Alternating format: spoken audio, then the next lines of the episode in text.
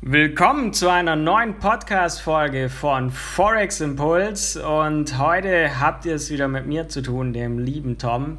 Und wir schauen uns heute an, kommen die guten alten Zeiten denn wieder zurück? Denn von der Zeit von der Finanzkrise 2008 bis zur Corona-Pandemie war für viele Investoren ja eine hervorragende Zeit, weil man im Trading, im Aktienmarkt oder auch mit Kryptowährung ja wirklich richtig, richtig gute Gewinne machen konnte. Und jetzt hat der Markt dieses Jahr deutlich korrigiert bei den Kryptowährungen, Aktienmarkt. Alles ist im Sinkflug und viele fragen sich, sind wir jetzt am Boden angekommen oder wie geht die zweite Jahreshälfte weiter? Und deshalb schauen wir uns jetzt heute an, Kommen die guten alten Zeiten zurück? Was ist passiert und wie geht's weiter? Also wieder eine spannende Folge in einer insgesamt auch sehr spannenden Woche, weil Anfang der Woche hatte ich schon eine Podcast-Folge für euch aufgenommen, die wirklich alle wichtigen Termine diese Woche zusammengefasst hatte und waren ja wirklich, ja, auch entscheidende Termine, wo wir erwartet auch Bewegung in die Märkte kam denn die USA möchte zum Beispiel die Leitzinsen noch stärker anheben als erwartet wurde. Aber das alles seht ihr immer in unserem Instagram-Profil, das seht ihr täglich auch in unserem Trading-Blog. Von daher kommen wir zurück zum eigentlichen Thema heute. Kriegen wir denn die guten alten Zeiten wieder? Denn auf dem Höhepunkt der Finanzkrise, die ja 2008, 2009 war, haben manche vielleicht schon durch Corona vergessen, dass die letzte Krise zuvor ja gar nicht so lang her ist. Aber 2008, 2009 hatten ja auch schon viele so gefühlt gedacht im ökonomischen Sinne ist das Ende der Welt gekommen. Das gesamte Finanzsystem hatte sich völlig verspekuliert, war komplett überschuldet und ja, es war klar in der Finanzkrise, wenn jetzt die einzelnen Länder einspringen, und das haben sie ja auch getan, waren sich viele sicher, das ist jetzt das Ende ihrer finanziellen Leistungsfähigkeit. Doch was ist passiert? So, der globale Kapitalismus ist gar nicht kollabiert und hat sich so wie Phönix aus der Asche wieder erhoben. Und wie war das möglich? Na klar, die Staaten haben Billionen, zig Billionen an Dollar, an Euro in unser System gepumpt und haben so wirklich von der Zeit Finanzkrise bis Corona für einen Aufschwung gesorgt. Natürlich gab es zwischendrin kleinere Krisen, das gehört dazu, aber es gab wirklich einen Aufschwung von Finanzkrise bis zur Corona-Krise. Doch ist es die Frage, wie konnte das sein? Ähm, die Welt stand so ökonomisch am Abgrund und plötzlich kommt gigantischer Aufschwung. Natürlich war das Ganze mit Geld aus dem Nichts erkauft. Wo kam denn das ganze Geld her? Wie hat die Rettung in Anführungszeichen, Rettung in der Finanzkrise funktioniert? Oder auch, wie hat man in der folgenden Krise jetzt reagiert? Ähm, ist einfach eine ganz klare Sache.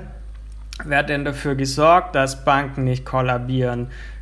Klar, das Geld kam einfach aus dem Nichts von den Notenbanken. Die Notenbanken haben über Anleihenkäufe enorm viel Geld ins System gepumpt und haben somit dafür gesorgt, dass das Ganze nicht zusammenbricht, dass das Ganze nicht kollabiert.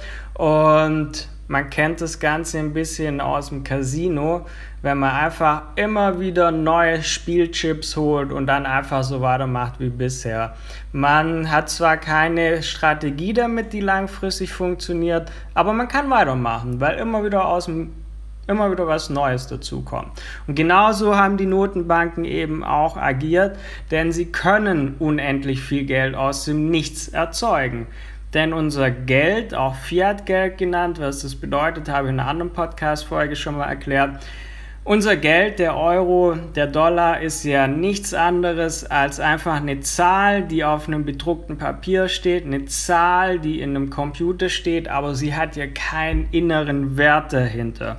Und dadurch sitzen die, que die Notenbanken nicht an der Quelle unseres Geldes, sondern sie sind die Quelle Und so hat man einfach in der Finanzkrise, als man am Abgrund stand, bei der Euro-Krise, bei der Corona-Pandemie, haben die Notenbank einfach immer wieder neues Geld gedruckt und dadurch kann einem Staat theoretisch auch nie das Geld ausgehen, weil er einfach immer weiteres Geld aus dem Nichts druckt.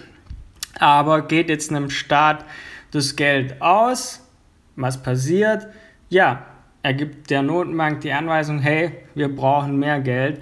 Und so ein bisschen so, ja, wurde ja jetzt seit 2008 sehr großzügig entsprechend agiert. Und nach der Corona-Pandemie ist jetzt so ein bisschen noch mehr klar geworden, dass aber das System auch Grenzen hat. Denn irgendwann kommt man da an so einen gewissen Punkt, da funktioniert das Ganze einfach nicht mehr. Natürlich kann man unendlich Geld drucken, aber Computerchips, Erdgas, irgendwelche Frachtcontainer, das lässt sich nicht aus dem Nichts erzeugen. Und so hat man jetzt gemerkt, dass man doch wirtschaftlich jetzt an Punkte kommt, die so nicht mehr funktionieren. Man ist in einer hohen Inflation angekommen. Die wird zwar irgendwann wieder ein bisschen zurückgehen, aber die Notenbanken und die Regierung haben nicht mehr wie in der Vergangenheit die Möglichkeiten, das zu steuern und zu kontrollieren, weil man nicht noch unendlich mehr Geld ins System pumpen kann, weil man in den letzten Jahren einfach sich da schon deutlich über einem Limit bewegt hat. Das heißt, in den kommenden Jahren lässt sich in unseren Industrienationen einfach, die Probleme lassen sich nicht mehr so einfach lösen, wie das noch vor 30, 40 Jahren der Fall war. Und das ist so Status quo. Und was heißt das jetzt eigentlich für Investoren, für Anleger, für Trader? Das schauen wir uns gleich an, weil in dem Punkt, was nochmal verdeutlicht, dass wir einfach so ein bisschen an einem ja, Punkt angekommen sind, der aufzeigt, so wirklich, ja, jetzt ist man wirklich so am Limit angekommen ist auch, dass zum Beispiel Deutschland den Titel als Exportweltmeister zum ersten Mal seit 1991, also zum ersten Mal seit über 30 Jahren, verloren hat. Weil lange Zeit war ja Deutschland bekannt als der Exportweltmeister. Man hat sehr viel exportiert, wesentlich mehr, als man an Waren importieren musste. Und jetzt ist es eben so, durch die steigende Energiepreise, wo man sich abhängig gemacht hat vom Ausland, wo man auch eigene Kraftwerke, Atomkraftwerke, Braunkohle abgebaut hat und jetzt abhängig ist von Braunkohle in Polen, von Atomstrom in Frankreich. Ähm, auch durch die Ukraine-Geschichte ist man ja wirklich auf steigende Preise jetzt ja fokussiert, beziehungsweise man hat steigende Preise, kann aber darauf nicht reagieren, weil man die Energiekosten nicht im Griff hat, man ist abhängig von anderen. Das heißt, Energie ist wesentlich teurer geworden. Zum anderen aber auch die Industrie und ähm, die Wirtschaft braucht ja Waren aus dem Ausland, um das Ganze, was sie herstellt, fertigen zu können. Und auch diese Waren sind ja, die importiert werden müssen, damit man Autos herstellen kann, etc. Die sind enorm teurer geworden. Und auch hier ist man ja von China und anderen Ländern enorm abhängig. Das heißt, durch diese Abhängigkeit Deutschlands von anderen Ländern steigen die Preise immer mehr und dadurch werden die Importe auch enorm teuer und dadurch hat man auch zum ersten Mal seit 1991 eben keinen Handelsüberschuss mehr, sondern die Importe sind teurer als die Exporte geworden. Also da ist man wirklich jetzt an einem ja, Punkt angelangt, wo wirklich auch der Letzte merken sollte, so ganz ist halt doch nicht mehr alles wie früher. So, das Ganze wäre jetzt aber erstmal nicht so schlimm, aber es könnte zum Problem werden, wenn man die Probleme, die das verursachen, nicht lösen kann. Das wiederum wäre Sache der Politik, denn heute geht es darum, was bedeutet denn das Ganze jetzt für Investoren, für Anleger, für Trader? Denn jetzt, wie sieht's aus? Sind wir in einer Bubble, sind wir in einer Blase? Denn am Aktienmarkt, bei Anleihen, Immobilien, Rohstoffe und auch bei Kryptowährungen, das Ganze wurde ja immer weiter in die Höhe getrieben. Da sind wir jetzt am Ende angekommen. Ich denke, jeder hat mitbekommen, Kryptowährungen haben sehr deutlich korrigiert nach unten. Aber auch der Aktienmarkt, weil dann viele gerne schnell auf Kryptos eingeprügelt haben, aber gar nicht bemerkt haben, dass der Aktienmarkt nahezu identisch dastand, da auch zum Beispiel der Nasdaq, der S&P 500, also die Aktienindexe aus den USA, korrelieren inzwischen stark mit Bitcoin zum Beispiel. Von daher reagieren die oft gleich oder ähnlich.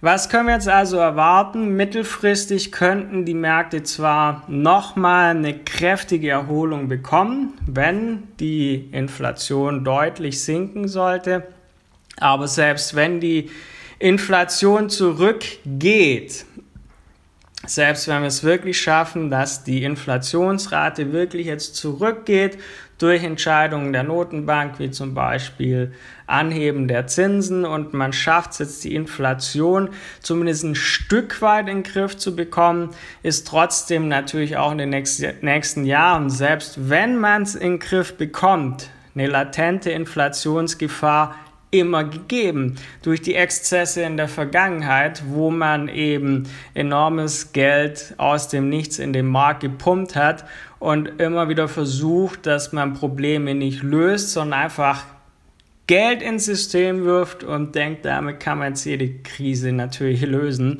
Und dadurch hat man einfach nicht mehr so die Macht wie früher, wo man das einfacher lösen könnte. Und in den kommenden Jahren werden wir also nicht mehr so enormes Wachstum zum Beispiel im Aktienmarkt haben können oder auch an anderen Finanzmärkten. Das heißt, Investoren, Anleger müssen in dieser Zeit ja jetzt wirklich ein bisschen klüger agieren, wo man nicht einfach nur drauf setzen kann, der wird vermutlich steigen. Ähm, denn wir werden nicht mehr Wachstum wie früher an den Märkten haben. Es kann nicht mehr so unendlich nach oben gehen, wenn man deutlich über Limit auf Pump auf Pump eben gelebt hat und das holt jetzt natürlich alles entsprechend ein und deshalb war es auch nur logisch, dass die Märkte irgendwann enorm korrigieren werden. Was jetzt wiederum nicht heißt, dass man in dieser Zeit kein Geld mehr verdienen kann, sondern insbesondere als Trader hat man ja zum Beispiel den Vorteil, dass man von steigenden, aber auch von fallenden Märkten entsprechend ähm, profitieren kann. Also die nächsten Jahre und Jahrzehnte könnten für Anleger und Investoren insgesamt schwieriger werden, weil man nicht mehr diese großen Bewegungen nach oben hat.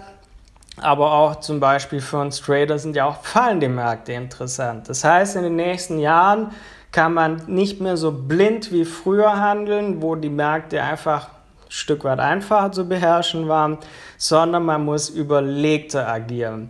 Und dadurch ist es jetzt enorm wichtig geworden, dass du die Zusammenhänge verstehst, dass du weißt, auf was du schauen musst. Und da kommen wir zum Beispiel ins Spiel, die zum Beispiel dir mit einer Trading-Ausbildung zeigen können, wie funktionieren die Finanzmärkte, wie kannst du davon profitieren.